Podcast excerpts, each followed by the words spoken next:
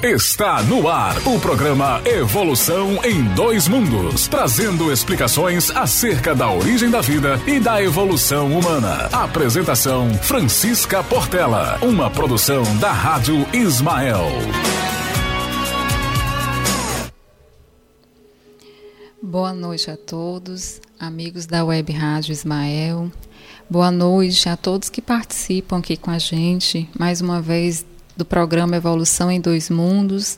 Gostaria também de dar boa noite à, à Rádio São Francisco e à Rede Doutrina, né, que está aqui com a gente, não só hoje nesse estudo, mas também em todas as programações da Rádio Ismael. Obrigada pela presença de todos. É, gostaria também de pedir, né, através da Rádio Ismael, pelo zap 86 995744851 ou pelo próprio site da Rádio Ismael, que é www.radioismael.net, ou também você pode baixar o aplicativo da rádio no seu celular e estar tá interagindo conosco, mandando as suas opiniões, suas dúvidas.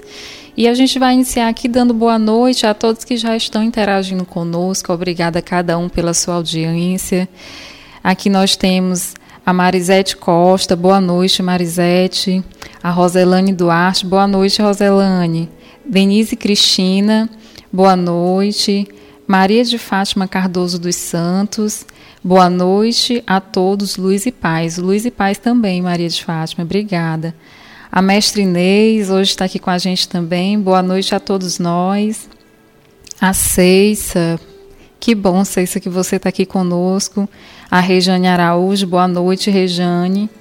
E a Rosa Cristina Ferreira Cunha, minha parente Cunha, né? Boa noite, Rosa Cristina. Muito obrigada a todos pela audiência e pela colaboração conosco aqui no estudo de mais um capítulo do livro Evolução em Dois Mundos. E a Tânia também, que acabou de entrar, Tânia Maria Caldas Queiroz Queiroz. Boa noite, Maria. É, bem, hoje, mais uma vez, nós vamos dar continuidade ao estudo do livro Evolução em Dois Mundos. Hoje eu queria até iniciar fazendo uma sugestão. Né? Aqueles que já leram essa obra já devem ter observado que ela é uma obra que tem uma linguagem, é, como é que eu posso falar? Não de complicada, mas uma, uma linguagem mais erudita, no sentido que tem, existem algumas palavras, alguns conceitos é que às vezes a gente fazendo uma leitura mais rápida, no primeiro momento a gente não consegue entender.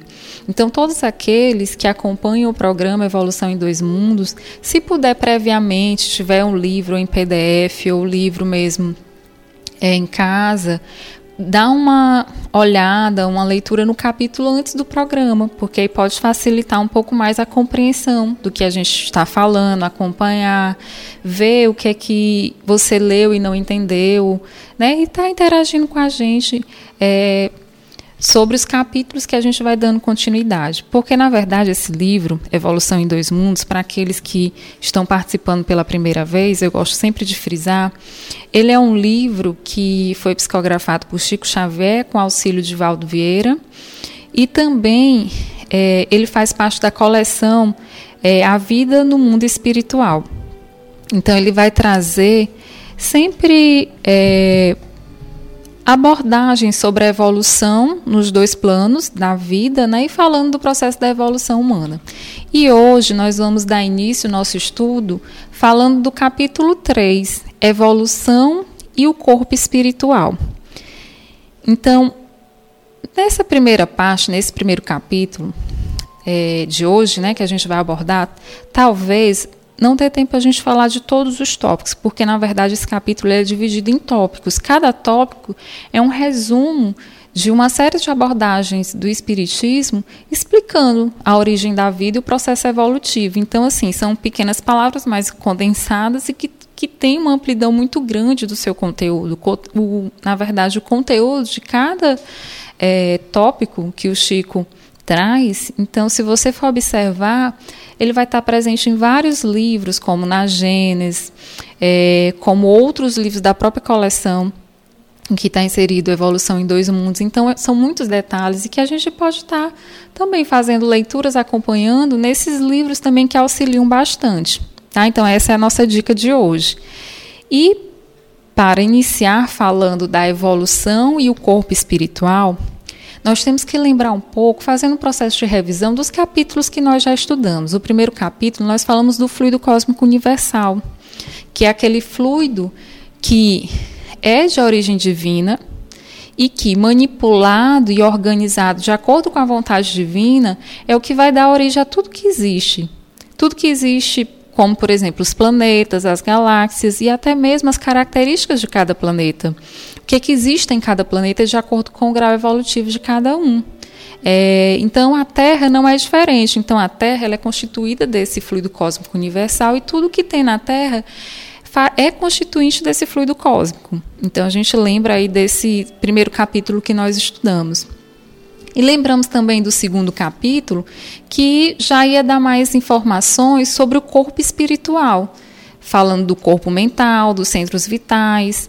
Enfim, então a gente, na, na, última aula, a gente falou sobre isso. E dando continuidade, a gente vai falar já do processo evolutivo e o corpo espiritual, os primórdios de tudo, praticamente. Então, no capítulo passado, nós falamos que nós não somos só matéria, não é isso? Que nós somos formados desse fluido cósmico universal, só que esse fluido cósmico universal, ele tem um princípio latente, que é o princípio vital. Então, todos os organismos que são vivos, podemos dizer assim, eles possuem um fluido cósmico, é, eles possuem um princípio vital. Tá? Então, é, é o que vai ser o diferencial de dar característica para aquela matéria orgânica, no caso, constituir é, vida, né? ter vida. Então, nós temos que distinguir é, a nossa constituição. Então, nós somos feitos de fluido cósmico universal. Nesse fluido cósmico universal existe o, o princípio vital, que é um princípio latente, que vai é, conferir aos seres orgânicos né, a vida que nós falamos. Só que, para a gente entender um pouquinho como é que funciona, nós falamos na na live passada que nós temos uma organização também do nosso corpo, que nós não temos só um corpo material, nós temos um corpo material e um corpo espiritual. Né? Vocês lembram? Então, partindo do princípio que tudo é fluido cósmico, e quando vai haver essa organização, nós somos corpo espiritual e corpo material. Para ver é, essa interligação entre um e outro, entre a, a parte menos densa e mais densa desse fluido cósmico, nós temos é, o perispírito. O perispírito ele é semimaterial e que conflui tanto é, as sensações, é, que é gerada pelo corpo e que acabam repercutindo no espírito, como também a captação de tudo que o espírito, de energia que o espírito capta, que acaba refletindo no corpo. Então a gente tem essa interligação. E a gente falou também que o espírito ele é dotado de um corpo mental. E nesse corpo mental é onde fica a nossa consciência, por isso que quando o espírito, quando desencarna, é, ele leva consigo toda uma memória to, de todas as suas vivências reencarnatórias, certo? E agora a gente vai entender um pouquinho como é que se dá a organização desse fluido vital nessa matéria. Então, o fluido vital, ele não é igual ao espírito. Na verdade, quando a matéria ela é ativada pelo fluido vital, enquanto é, esse fluido vital estiver presente, então a matéria ela está viva. A partir do momento que esse fluido vital ele vai diminuindo ou ele vai se dissipando de acordo com as atividades dos meus órgãos, do meu organismo, então esse fluido vital vai acabando e a partir daí a, aquele ser que está encarnado ele acaba desencarnando. Então, na verdade, não é o espírito que deixa o corpo material. Na verdade, o corpo material é que vai, é, digamos assim, diminuindo esse fluido vital até se esgotar, porque cada criatura ela nasce e de acordo com a sua programação espiritual, com os objetivos que ela tem que cumprir aqui, que são os objetivos reencarnatórios, esse fluido ele vai dar vai ter uma organização diferente de indivíduo para indivíduo. Então, nós vamos ter aqueles que, às vezes, a gente se pergunta, algumas pessoas vivem por um tempo maior, outras por um tempo menor, porque já está na programação reencarnatória daquele indivíduo ter aquela constituição de fluido vital na sua matéria, no seu organismo, e a partir do momento que, que a gente vai vivenciando a infância, é, a juventude, a adolescência, a velhice, vai passando por todas essas etapas, os nossos órgãos vão funcionando e vão utilizando esse fluido vital. Chega um momento em que ele se esgota. E às vezes a gente até brinca, né? Gasta a tua energia com aquilo que for salutar, com aquilo que for bom, porque às vezes a gente gasta muita energia com algo que não não está nos levando a um crescimento espiritual que é o objetivo reencarnatório. E aí a gente vai dissipando essa energia. Então, é, quando chega um determinado momento, de acordo com a programação espiritual de cada um, esse fluido vital ele vai finalizando. Então, só trazendo aqui algumas características do fluido vital. É o que acontece com algumas mortes que às vezes a gente acha que, alguns desencarnes que a gente acha que não tem um porquê, não tem um motivo, né, é, aparente. E às vezes, quando você observa, o indivíduo novo, acontece o processo de desencarne, lógico, porque de acordo com o processo de evolução, nós temos também o livre-arbítrio. Então, às vezes, a gente acelera o processo de desencarne. Às vezes, a gente poderia estar levando uma vida até os 60 anos, mas devido ao meu livre-arbítrio e usar de forma. É, digamos assim, não muito responsável, esse livre-arbítrio acaba acelerando né, esse processo de desencarne, é o que a gente chama de suicídios indiretos, né, não diretos, os indiretos. E aí o que, é que acontece? O seu organismo tinha um fluido vital para que você fosse até uma determinada idade. Porém, de acordo com as suas ações, de acordo com o seu livre-arbítrio, você acaba desencarnando antes. Então, o fluido vital é o que mantém né, o organismo funcionando, é o que mantém. Então, ele está lá latente no fluido vital e a partir do processo evolutivo, porque a gente sabe que a matéria ela é criada, a Terra foi criada, é, e inicialmente foram criados é, a matéria inorgânica e depois a matéria orgânica. A matéria orgânica, com o processo evolutivo, foi animada pelo princípio vital que estava ali latente, porque tudo é fluido cósmico universal e ela estava ali latente. Então, é, o organismo ele vai se organizando, é, falando pleonasticamente, ele vai se organizando de tal forma, de acordo com o objetivo é, evolutivo, não só daquela criatura, mas daqueles seres que estão ali, eles vão se organizando de tal forma que o princípio vital vai sendo distribuído e sendo utilizado de acordo com a programação de cada um. E então nós podemos falar é, que, falando um pouco das características desse princípio vital. Em, em estado latente encontra-se no fluido cósmico universal, né? A gente já falou aqui que animará os, as futuras formas de vida dos inúmeros seres que preencherão os mundos, ou seja, não só na Terra, mas dos seres que também habitam outros mundos, né? Há várias moradas na casa do meu pai, então também vão ser constituídos desse fluido, tá? E também fala-se que qual a causa de animalização da matéria? Sua união com o princípio vital que é a questão 62 do Livro dos Espíritos. Né?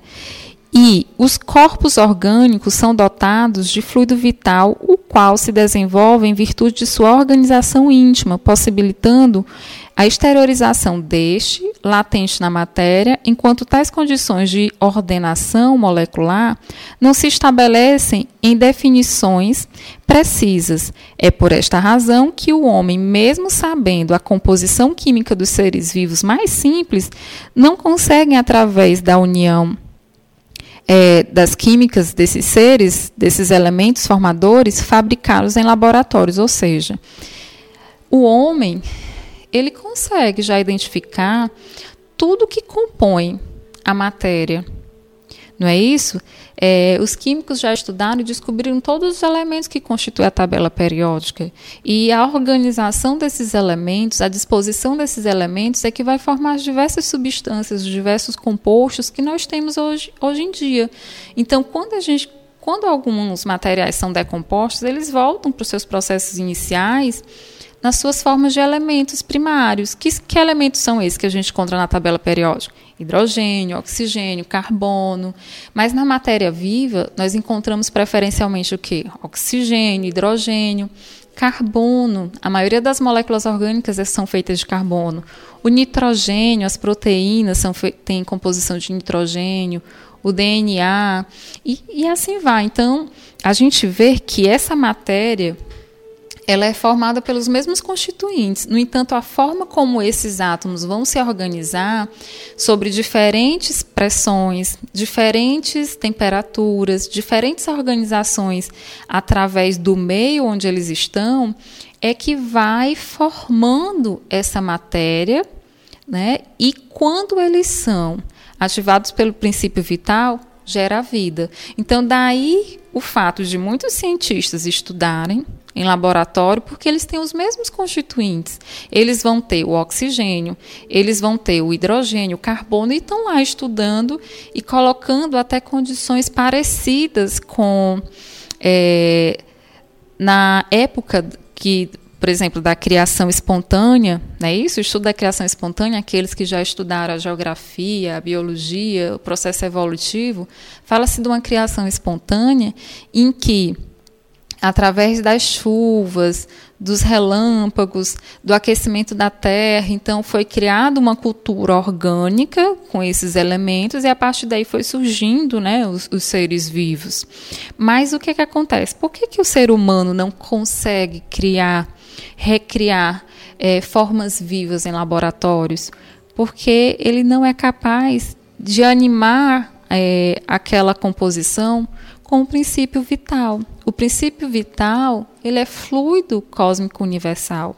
Só Deus pode. Então tem muita coisa que a ciência, que é o que a gente chama dos elos, que ainda não são muito explicados, que a ciência não conhece, não vai conseguir realizar, porque ela não entende esse processo. Então, se eu não tiver um princípio vital, eu não vou conseguir é, dar vida àquela composição material. Então, lembramos, a composição material ela pode ser inorgânica e orgânica, não é isso? Só que a inorgânica, ela vai ser aquela que não tem vida, é aquela que vai ser composta pelos mesmos átomos, as mesmas constituições que, que nós temos, no mundo material, seja na rocha, seja nos rios, seja em qualquer lugar, nas árvores, enfim, tem as composições específicas. Mas já a matéria orgânica, essa sim, através do princípio latente, do que é o princípio vital, quando ele encontra situações específicas para ele poder se desenvolver e atuar, aí sim nós temos a vida. Aí sim nós temos essa matéria linda que o Criador né, criou e que muitas vezes o homem não sabe explicar, não entende o porquê. Então, o princípio vital ele é muito importante, mas ele também só vai estar presente a partir do momento que nós estamos encarnados.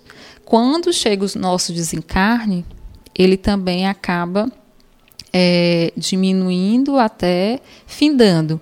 Citar até um exemplo, por exemplo, recente, da morte do apresentador, né, o que todo mundo conhece como Gugu Liberato. Muita gente ficou assim apreensiva, achando, meu Deus, mas ele estava bem, de uma simples queda ele chegou a desencarnar e tudo. Mas, é, pelo que nós já conhecemos, a queda foi só o motivo porque na verdade, ali naquele momento, cessou o seu fluido vital, o seu princípio vital.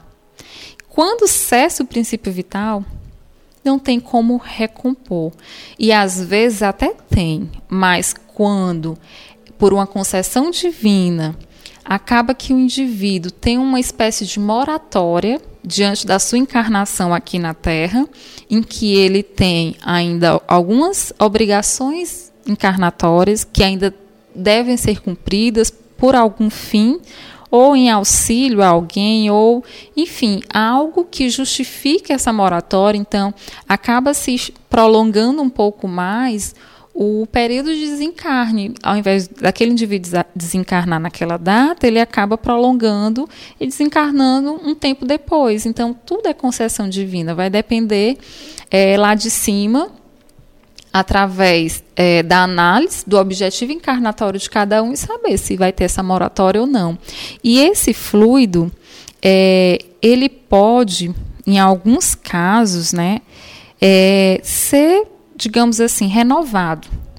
Então, ele pode ser renovado pela absorção de alimentos que eu contenha. Quais são os, os alimentos que contêm é, fluido vital? É a matéria orgânica. Que matéria é essa? Os alimentos orgânicos, os minerais, o ar que a gente respira, a ação da prece como fonte receptiva, transmissão de um indivíduo para outro quando acontecem as transfusões sanguíneas pelo mesmo tipo é, de sangue, né, o fator RH e o tipo sanguíneo. Então, aí a gente acaba fazendo uma, um processo de renovação desse fluido vital. Né, que, é, que é algo normal, mas em quantidades mínimas. Já em alguns casos, em laboratório do invisível, que o livro cita, é, Existem algumas técnicas de sobrevida, com a transfusão de fluido vital, alongando a vida na matéria, a complementação de importantes tarefas. Ou seja, quando no processo de desdobramento ou, quando no labora nos laboratórios do invisível, né, do plano espiritual, acontece isso, se dá esse processo de estar tá renovando esse fluido vital de acordo com a concessão divina, porque tudo só acontece de acordo com a concessão divina. Então a gente está vendo aí que esse fluido vital é, é muito importante.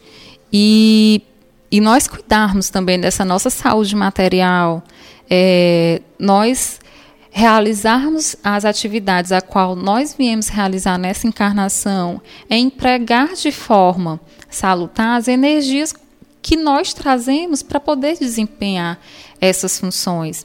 Às vezes, nós realizamos algumas atividades em que nós dispensamos muita energia, e essa energia, na verdade, acaba sendo perdida e vai vitimando o corpo, vai sendo diminuída ao longo do tempo, e a gente acaba não cumprindo a missão a qual a gente veio cumprir aqui e, e na verdade, dispensando a energia né, que é necessária para as realizações.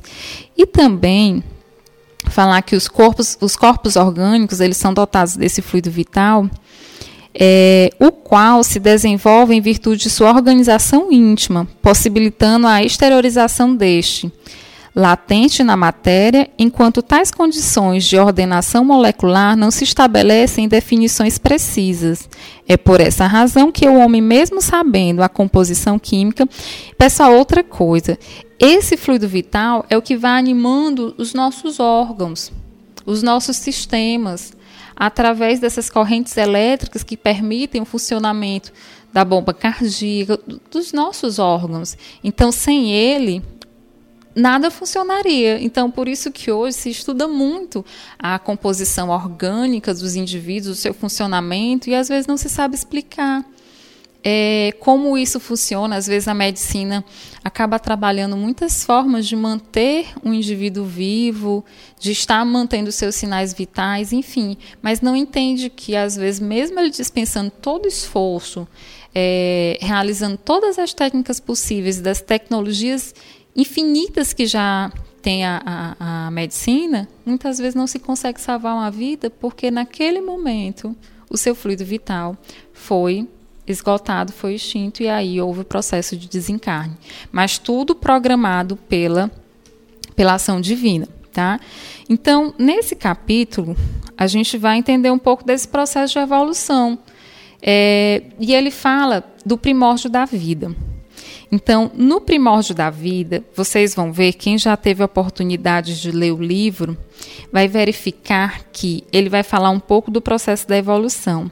E nesse processo da evolução, vai falar dos diferentes reinos, é, dos, dos, diferentes filhos, ordens, classes, enfim, vão, vão ter várias palavras que a princípio são esquisitas e que a gente estudou lá no ensino médio, que a gente ainda não lembra, mas que aqui a gente vai dando um, uma organização às ideias.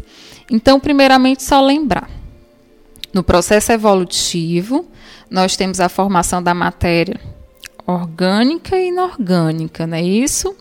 E sendo que, a partir do momento que essa matéria inorgânica vai sendo formada, nós temos as rochas, os cristais. Os cristais já é uma forma mais evoluída em que esses átomos são mais organizados, né?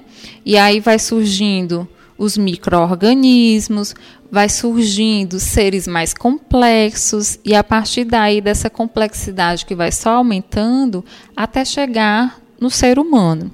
E aí taxonomicamente a gente lembra lá da biologia que os reinos eles são divididos, não é isso? O reino animal.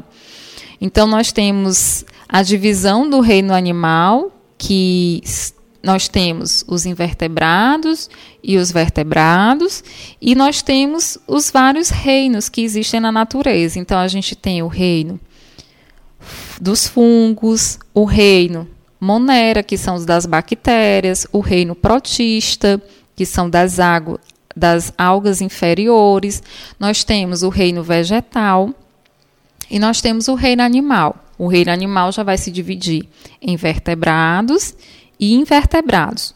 Os invertebrados, é, paciência aí, tá, pessoal? Só relembrando algo que a gente já estudou lá na, na biologia, né? Os animais invertebrados são quem? Os poríferos, os quinidários, os platelmintos, neumatelmintos, os equinodermos, os moluscos e os artrópodes. Eita, Francisco, pois é. E os vertebrados, animais vertebrados, que são aqueles que já têm a constituição da coluna vertebral ou, ou um primórdio disso, são quem? São os peixes, os anfíbios, os répteis, as aves e os mamíferos. Né? Até chegar nas várias classes dos mamíferos, até chegar na gente. E lembrar que taxonomicamente, aqui eu falei dos reinos, mas é, nós temos reino, ainda temos os filos, as classes, as ordens, as famílias, os gêneros e as espécies. Então, olha só quanta coisa que a gente tem para poder classificar todo esse processo evolutivo da matéria orgânica. Né? Então, eu citei aqui muita coisa que a gente estudou lá no ensino médio, que é só tentando classificar de acordo com, com que o ser orgânico ele, ele evolui de algo é, mais simples para algo mais complexo, para uma estrutura orgânica mais complexa.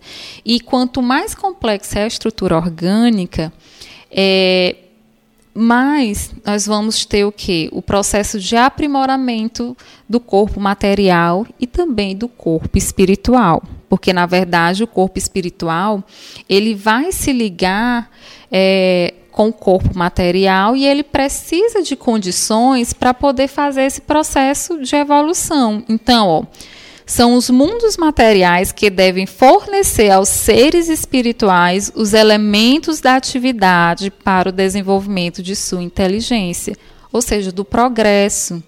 Então, esse processo de evolução humana, ele se faz necessário.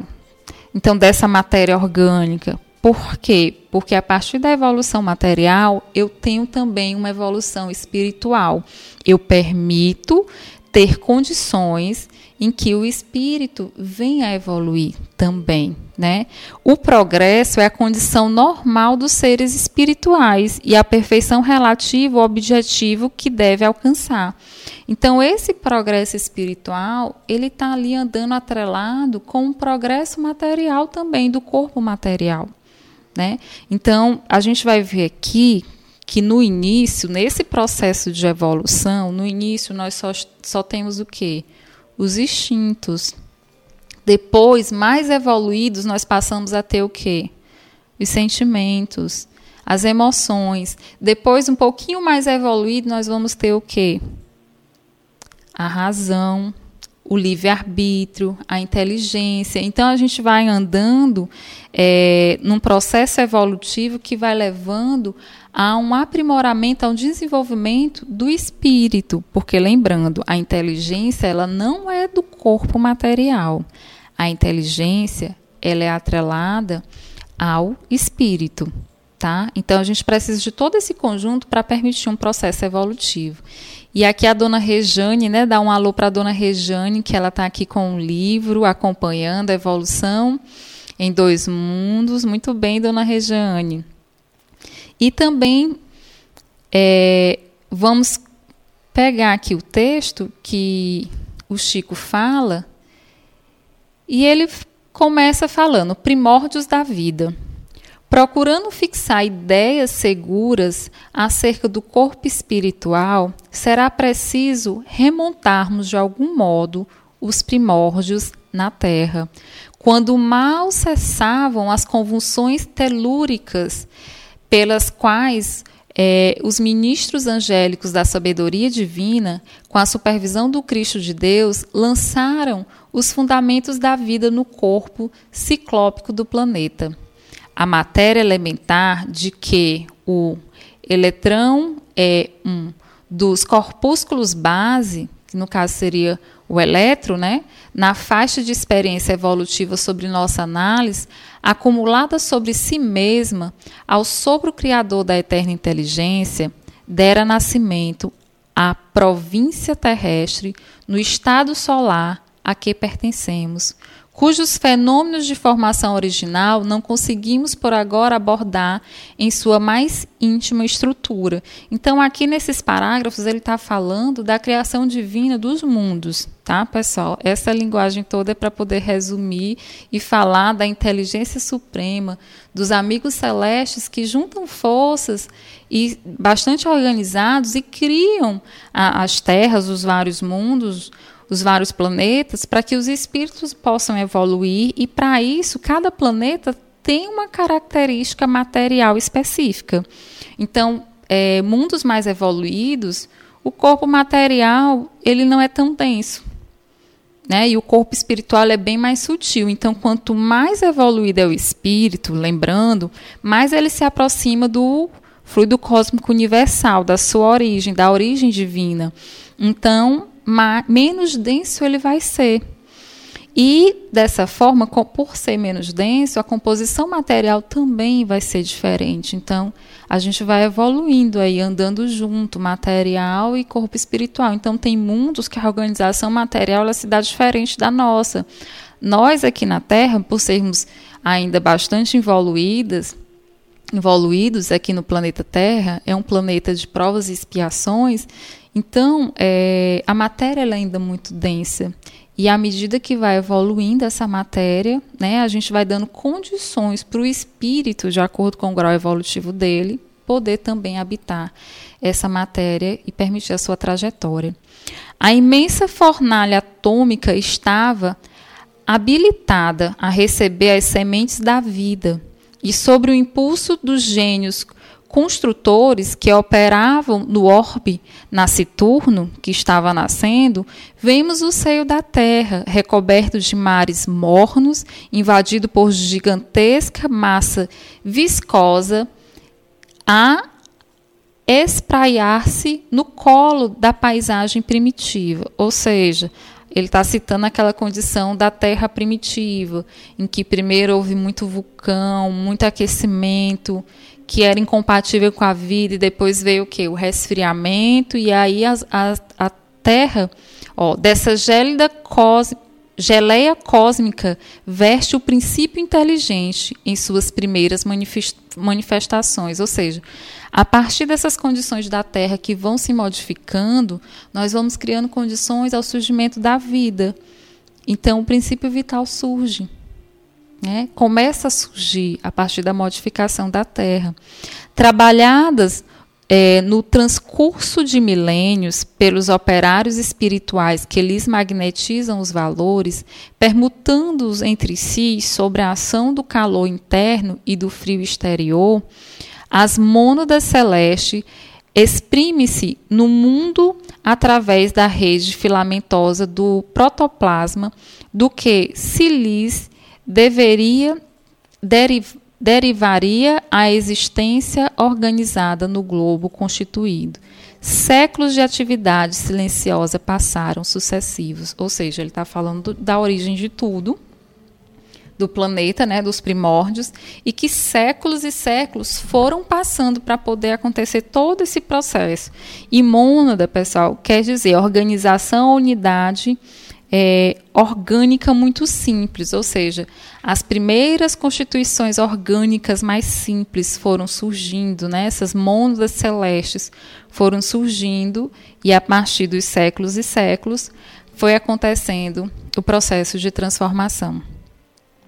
E continuando, ele fala nascimento do reino vegetal. Olha só, ele fala dos primórdios da vida e depois vai para o nascimento do reino vegetal. E ele fala: aparecem os vírus. Então, antes de chegar aí o reino vegetal, quem primeiro vai aparecer? Os vírus, né?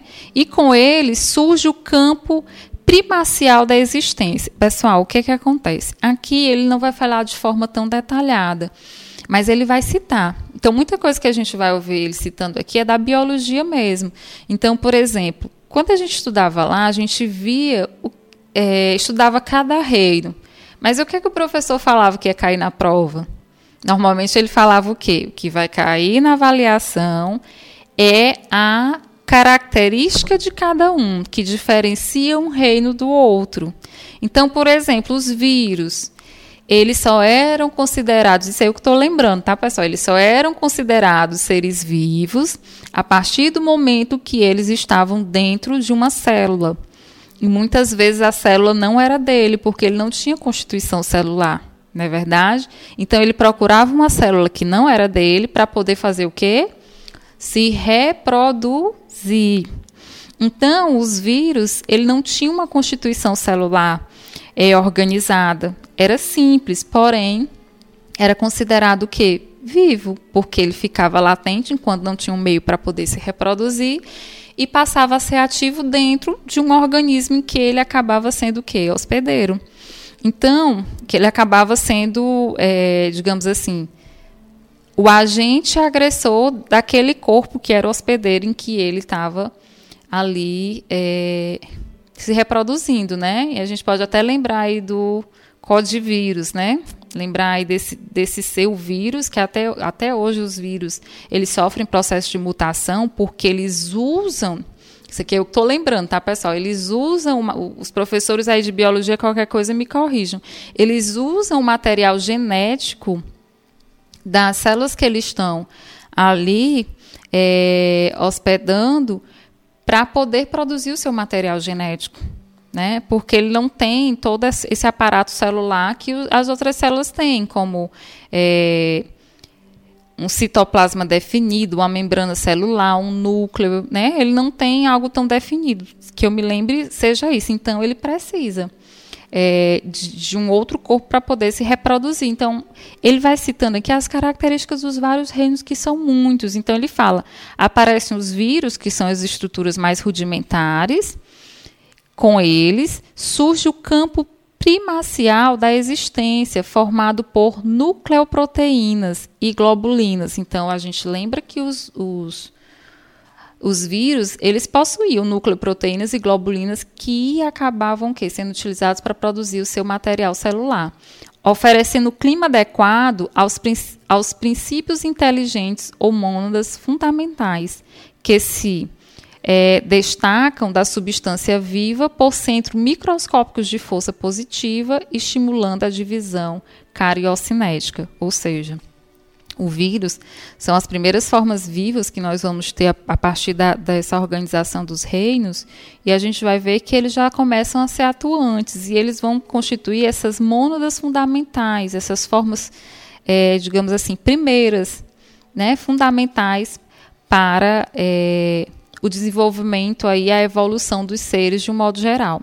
Evidenciam-se desde então as bactérias rudimentares. Então saímos do reino dos fungos e nós vamos para o reino Monera cuja espécies se perderam nos alicerces profundos da evolução, lavrando os minerais na construção do solo, ou seja, ele está falando daquelas bactérias que ficam no solo, ajudando a nitrificação, né, para poder as plantas se desenvolverem, dividindo-se por raças e grupos numerosos. Então a gente tem vários grupos de bactérias, plasmando pela reprodução assexuada as células é, primevas que se responsabilizam pela eclosão do reino vegetal em seu início. Milênios e milênios chegam e passam. Ou seja, fomos para o reino dos vírus, fomos para o reino das bactérias. As bactérias já tinham uma organização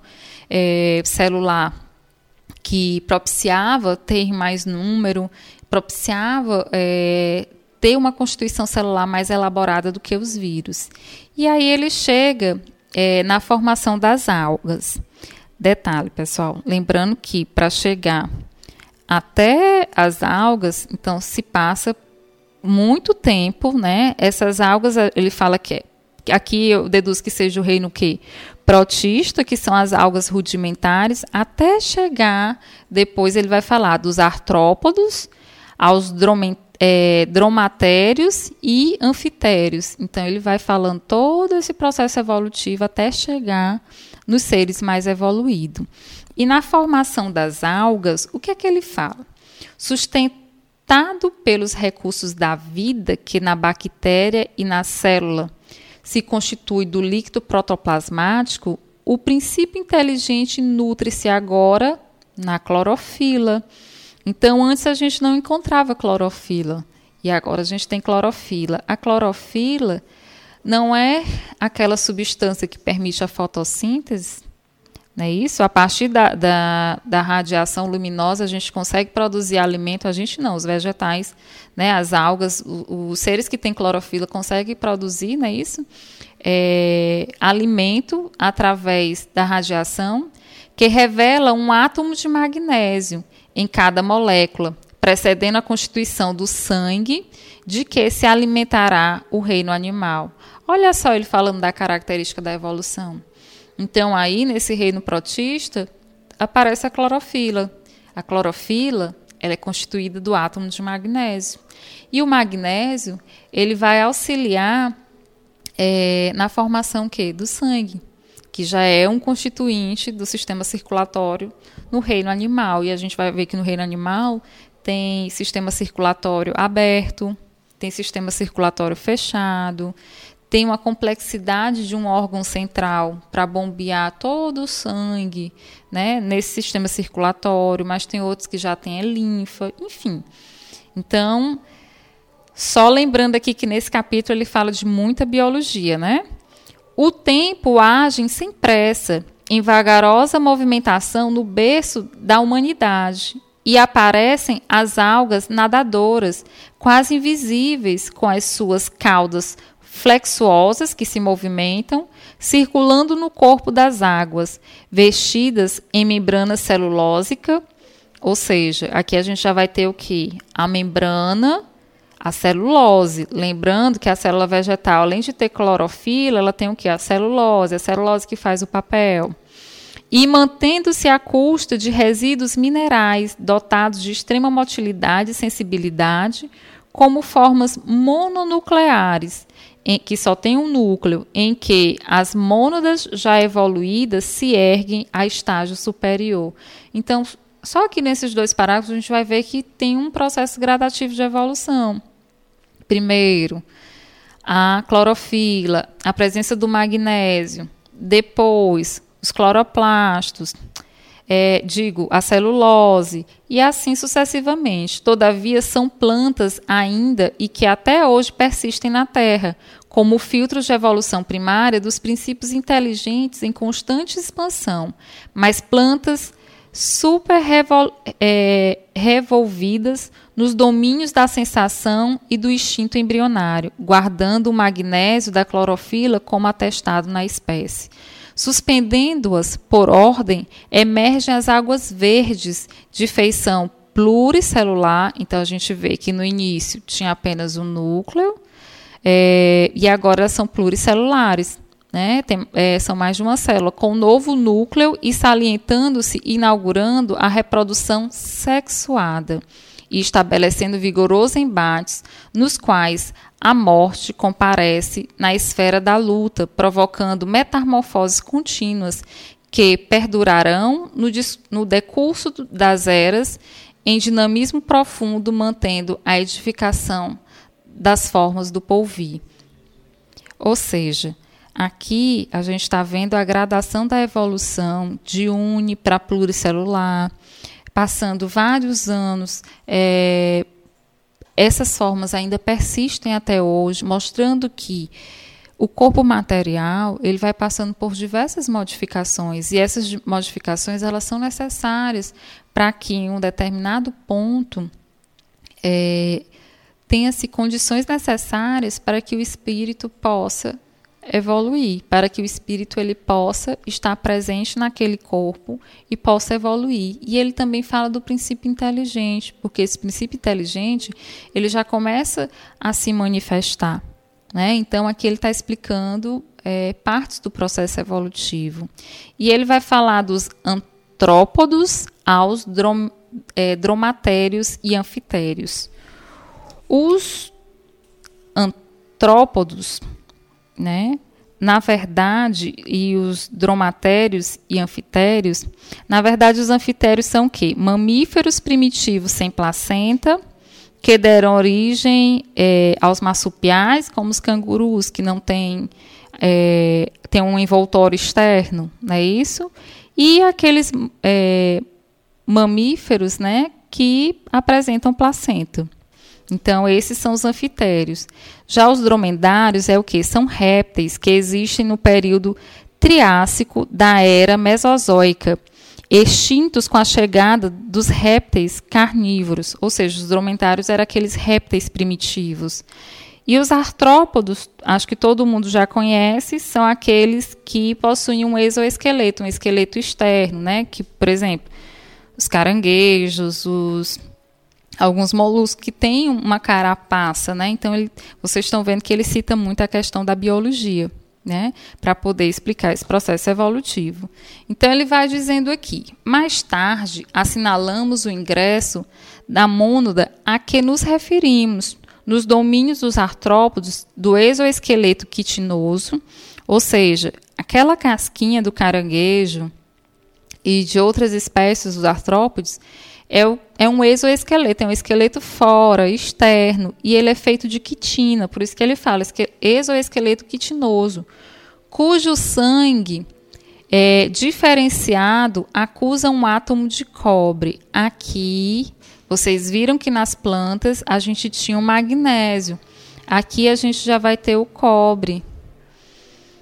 Então, é, em sua estrutura molecular, para, em seguida, surpreendê-la, é, guindada a condição de crisálida da consciência no reino dos animais superiores, em cujo sangue com, é, condensação das forças que alimentam o veículo da inteligência no império da alma detém a hemoglobina para pigmento básico, demonstrando o parentesco é, inalienável das individuações do espírito nas mutações da forma que atende ao progresso incessante da criação divina. Ou seja, aqui já vai aparecer um exoesqueleto que, que é parecido com o esqueleto que nós temos hoje, só que ele é fora do corpo, não é dentro do corpo.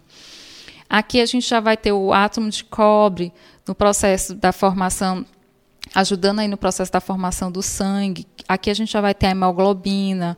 Então, se, é, se assemelhando cada vez mais com o que nós temos hoje em dia. Né? E ele vai falar também das cicatrizações atômicas e dos minerais, dos vírus, do protoplasma, das bactérias, das amebas, das algas, dos vegetais, do período pré-crâmbio aos fetos e às lico, li, é, licopodiáceas, aos trilobites, aos cistídeos, aos cefalópodes. Todos eles aqui que ele está citando, pessoal, na verdade, são é, é do processo evolutivo. Então, são seres com nomes específicos que vão evoluindo até chegar ao quê? A estrutura esquelética. Tá? Então, resumindo, cada um tem um significado biológico, até chegar aqui o que hoje nós conhecemos como esqueleto avançando pelos equinodermos e crustáceos, entre os quais ensaiou durante milênios o sistema vascular e o sistema nervoso, caminhou na direção das é, ganoides e te, teleósteos. É, então, ele vai falando também vários até chegar no Jurássico Superior, para poder entrar na classe dos primeiros mamíferos procedentes dos répteis e veja sempre, é, viajando sempre, adquire entre os drometérios e os anfitérios os rudimentos das reações psicológicas superiores, incorporando as conquistas do infinito e da inteligência. Ou seja, a gente sai das algas, vai lá é, para os dromatérios e os anfitérios, é isso que a gente acabou de dizer para vocês o que é que os artrópodes, né, isso que, que entra a classe do que tem exoesqueleto, os dromatérios são os mamíferos que têm placenta e os que não têm placenta, os anfitérios são os répteis antigos, né? Então chega até aqui para poder o quê? Incorporar a conquista do que das reações psicológicas superiores e o instinto e da inteligência. Então, ele vai citando toda, todas essas fases, todo esse desenvolvimento desses seres, citando biologicamente cada um. Né, lá na classificação taxonômica, para dizer que outro salto evolutivo nesse estágio foi o quê? As conquistas do instinto, da inteligência e das reações psicológicas. Então aí já inaugura um processo que vai dar margem a um desenvolvimento de quê? Da razão. Então, a partir da razão, a gente vai ver que o ser, ele deixa de ser aquele ser é, inconsciente, aquele ser que é só instinto, aquele ser que só se relaciona com a matéria para poder o quê? Racionalizar, para poder o quê? Pensar, ser um ser pensante, para ele poder desenvolver o quê? Um livre arbítrio. Então, a partir daí, é, nesse processo evolutivo, a gente vai ver que o homem começa a desenvolver o processo da razão. Então, aqui no livro dos espíritos, dos espíritos, na questão 71, se pergunta: a inteligência é um atributo do princípio vital? Não pois as plantas vivem e não pensam. Têm apenas vida orgânica. A inteligência e a matéria são independentes. Possui um corpo, pode viver sem inteligência, mas a inteligência não pode se manifestar senão por meio de um órgão material. É necessária a união com o espírito para intelectualizar a matéria inanimada. Então, o princípio inteligente ele precisa de um corpo material. Ele, esse corpo material precisa de um espírito, porque lá no corpo mental vai ser desenvolvido esse processo da inteligência. E também ele pergunta na questão 73: o instinto é independente da inteligência? Então, durante todo esse processo evolutivo que a gente viu até agora, a gente vê que os seres eles desenvolvem instinto inteligência. O instinto, ele é independente da inteligência? Será se eu posso ter só instinto e não ter inteligência? Eu posso ter só inteligência e não ter instinto? E ele fala: não. Precisamente porque é uma espécie de inteligência. Então, o instinto é uma espécie de inteligência. O instinto é uma inteligência não racional e é por esse meio que todos os seres provêm as suas necessidades, ou seja, então tem seres que são que agem só pelo instinto, mas pelo que ele coloca aqui, esse instinto é uma forma de inteligência, de inteligência não racional. Olha só o que é que Kardec traz para a gente, para vocês verem como, como é algo mais profundo. E muitas vezes os nossos conceitos materiais não condizem com que a gente, com que realmente é, se dá no processo evolutivo. Então, muitas vezes os animais que agem só pelo instinto não quer dizer que eles não têm inteligência. Na verdade, eles têm uma inteligência, só que uma inteligência rudimentar. Agora, o que eles não têm é a razão. A razão é que eles não vão poder racionalizar as atitudes que eles estão realizando. E ele fala aqui, na questão 75, é exato dizer-se que as faculdades instintivas diminuem à medida que aumenta as faculdades intelectuais? Não. O instinto existe sempre, mas o homem negligencia. O instinto pode também conduzir ao bem. Ele nos guia quase sempre e algumas vezes com mais segurança que a razão. Ele não se transvia nunca, porque a razão não é sempre um guia infalível. Ela seria infalível se não fosse falseada pela má educação, pelo orgulho e o egoísmo. O instinto não, raci é, não racio raciocina. A razão permite a escolha e dá ao homem o livre-arbítrio. Ou seja, os seres orgânicos, quando eles possuem instinto, eles são seres inteligentes que têm inteligência, porém uma inteligência não racional. A partir do momento que eu desenvolvo a razão, então, essa razão vai me permitindo discernir sobre as coisas. E a partir do momento que eu, que eu adquiro esse discernimento, o que é que vai acontecer?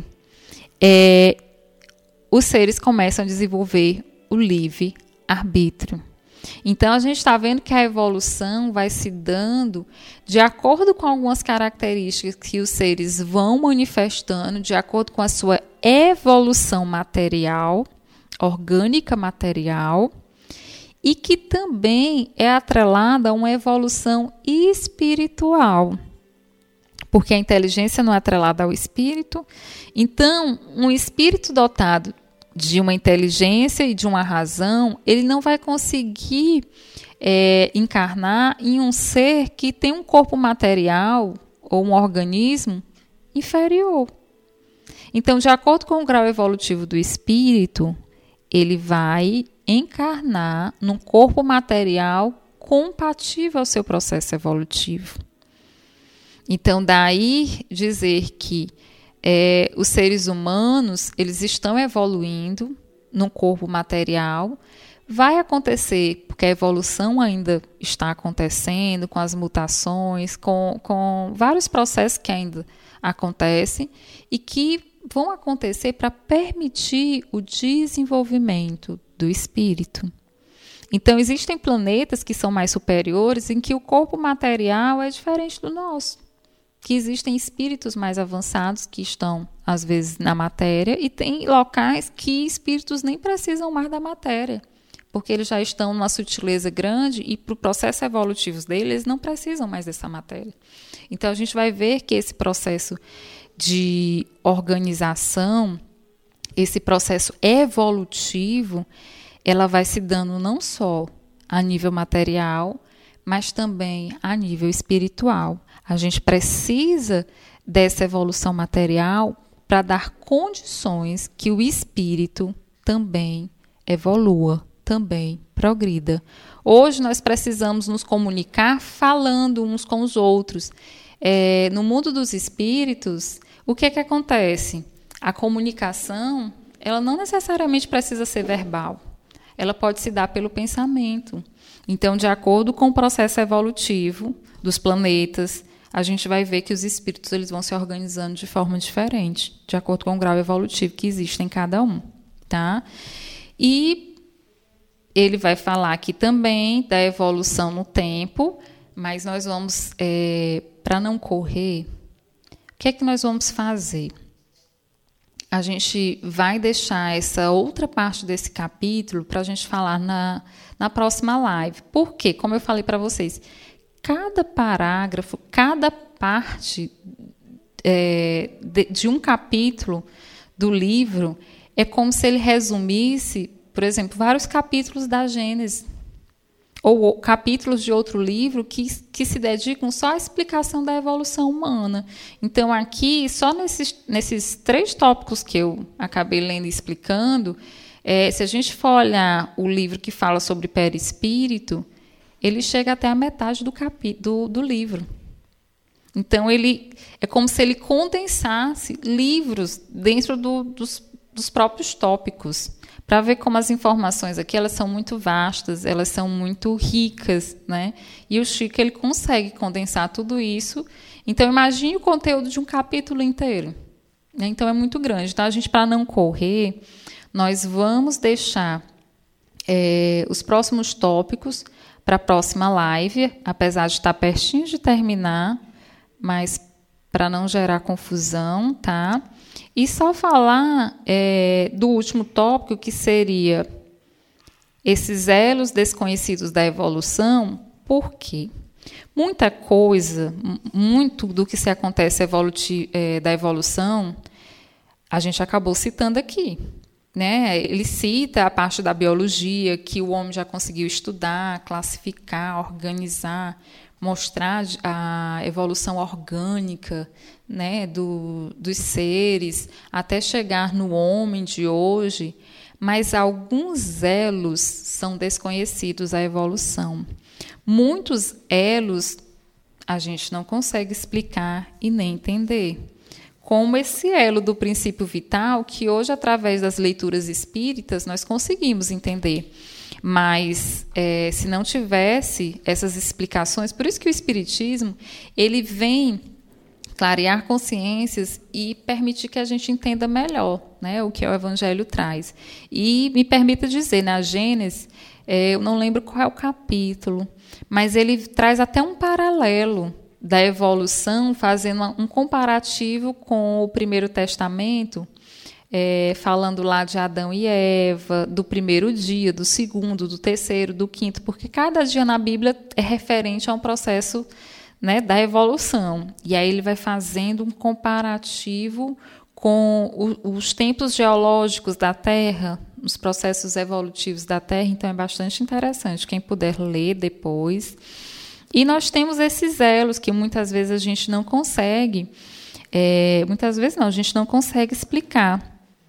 Então, por exemplo, a ausência desses elos faltosos deve-se à evolução que se processa também fora da matéria. Então, algumas coisas relacionadas à evolução ela não acontece no mundo material, mas fora desse mundo material, podendo esse estágio onde o princípio inteligente se encontra revestido somente de forma perispiritual, sofrer modificações adaptativas com as quais se materializam por ocasião é, de sua volta ao plano terreno. Ou seja, são alguns processos de transformações que acontecem no nosso perispírito, no nosso espírito, que acontece extracorpóreo. E quando a gente volta é, ao corpo material, as transformações já foram ocorridas. E quando se estuda essas transformações no mundo material, não se consegue explicar. São coisas inexplicáveis. Né? Então, por isso que se fala, são elos desconhecidos da evolução, porque não tem como se explicar. Ocorre também quando, da sua transferência para o plano espiritual, pelo impulso a que todos estamos submetidos para o crescimento animal e vegetais, ali serem aclimatados e modificados, estagiando nesse ambiente no que são trazidos de volta à Terra com outra roupagem, caracterizando as chamadas mutações adaptativas, tidas como acontecimentos espontâneos, mas contabilizados na lista da evolução das espécies. Ou seja, às vezes acontecem essas mutações adaptativas fora do plano material e quando chega aqui que acaba se expressando no material, porque aconteceu extrafísico, e aí vai entrar para a lista da evolução das espécies. Então, às vezes, existem uns elos que os cientistas estudam, estudam, e quando chega lá naquele ponto de transição de um para outro processo evolutivo, aí fica procurando dizer assim, mas aqui não tem sentido, saiu desse estágio para esse. Aconteceu aqui uma mutação. Mas em que momento aconteceu essa mutação? E às vezes não se consegue estabelecer esse elo, porque essas mutações adaptativas às vezes acontecem no plano extrafísico, para poder o que ir modificando esse perispírito e quando chega aqui, ele se expressar e a partir daí essa, essa mutação, que é que muitas vezes é positiva, poder ser transmitida aos demais. Essas adaptações situam-se na área do corpo astral, ou seja, não é do corpo material, que ao se aliar novamente à matéria já o faz modificado. Então, quando volta para a matéria, já está modificado. Essa modificação é acompanhada pela genética, que se deixa arranjar em seus cromossomos segundo o plano evolutivo traçado no espaço. Então, de acordo com o que os espíritos estão traçando lá de evolução para a gente, às vezes vai lá, acontece as mutações e quando volta, já começa a se desenvolver aqui.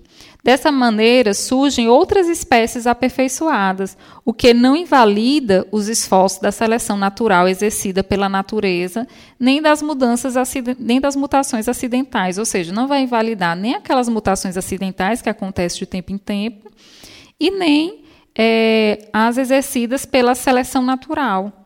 Mas são acrescidas essas, essas transformações que muitas vezes a gente não sabe que aconteceram, mas que propiciam o processo evolutivo. Como os biólogos pensam que todas as modificações e adaptações dos seres vivos ocorrem fisicamente, não citados, os citados estágios onde a evolução se fez por outro plano.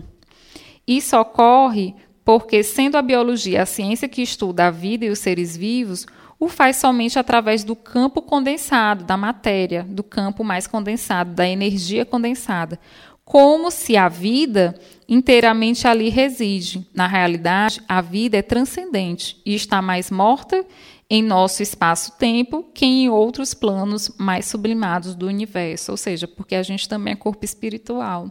E as modificações evolutivas também se dão a nível perispiritual e quando a gente volta, isso é acaba sendo externalizado no corpo, na matéria. E aí, quando os biólogos vão estudar e tal, às vezes não se acha os elos de algumas modificações e não consegue se explicar.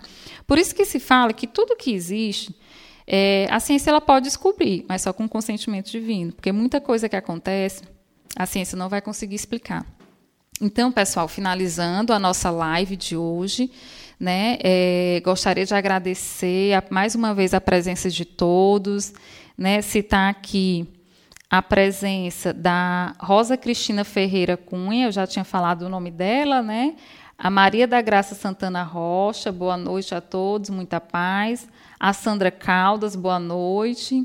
É, o Carlos Renato Souza, boa noite, paz e luz. A Cristina Gouveia, boa noite. A Lene Moraes, que é a Iolene, né? Oi, querida Francisca, maravilhosa sua aula. Obrigada, Iolene. Eu espero, pessoal, que todos tenham compreendido um pouco do que traz a obra, né, Evolução em Dois Mundos, porque ele já fala é a evolução nos dois planos da vida. Então a gente vai citando o que acontece materialmente, como esses elos que a gente acabou de falar, e vai citando também o que acontece no plano espiritual. E a partir daí vai surgindo o que nós temos hoje. Então, muitas vezes a linguagem é um pouco mais complicada. Né? Às vezes a linguagem é um pouco mais rebuscada, porque tem que ir pegando lá do que a gente já estudou, do que a gente tem aqui, do que tem em outras bibliografias. Mas eu sugiro que antes é, dos nossos encontros, que a gente possa sempre estar dando uma olhada no livro antes, para poder estar questionando, tirando as dúvidas. Espero que todos tenham entendido. Né? E caso surja alguma dúvida, pode perguntar é, nessa live, mas como não dá mais tempo, a gente pode estar respondendo né, em um outro momento, na, na próxima live. E eu gostaria muito de agradecer a todos e dizer que o processo evolutivo está acontecendo. Ele não parou. E esse processo evolutivo que nós estamos passando agora no momento com esse é, vírus, esse coronavírus, na verdade, ele vem trazendo uma série de modificações que está sendo implantado aí na humanidade, porque ele vai trazer modificações a nível orgânico, a nível evolutivo. Por quê? Porque esse processo de é, várias mortes acontecendo é como se fosse obedecido, como a Gênesis fala, a lei do progresso social também. Porque a partir daí, a, afetando a economia, afetando a saúde, falando de uma forma mais racional, menos emocional, vai instigar ao ser humano a desenvolver outras faculdades, a desenvolver a criatividade, a desenvolver o processo de superação de si mesmo, a realizar é, uma impulsão para o próprio progresso. Então, diante de muitas calamidades e muitas alterações que acontecem na Terra, às vezes faz parte do processo evolutivo e do processo pelo qual a Terra já teria que passar. E atrelado a ela vem toda uma gama de transformações, seja elas físicas, sejam, sejam elas evolutivas, sejam elas evoluções mentomorais, que o ser humano terá que passar e terá que desenvolver habilidades, traçando aí o curso do progresso que o Mestre Jesus traçou para o orbe terrestre, que, que Deus traça não só para a Terra, mas para todos os planetas que já passaram por esse período de, de provas e expiações, e por outras etapas também, né? E que nós, aqui do planeta Terra, estamos iniciando nesse processo de renovação planetária. Então, que a gente pede que o Mestre Jesus nos dê força, coragem, é, para podermos passar por mais esse momento difícil, é, mas que se faz necessário para o melhoramento né, da raça humana. Então, um abraço a todos, uma boa noite e que o Mestre Jesus nos acompanhe hoje e sempre. Até mais, pessoal. Você ouviu o programa Evolução em Dois Mundos, trazendo explicações acerca da origem da vida e da evolução humana. Apresentação Francisca Portela, uma produção da Rádio Ismael.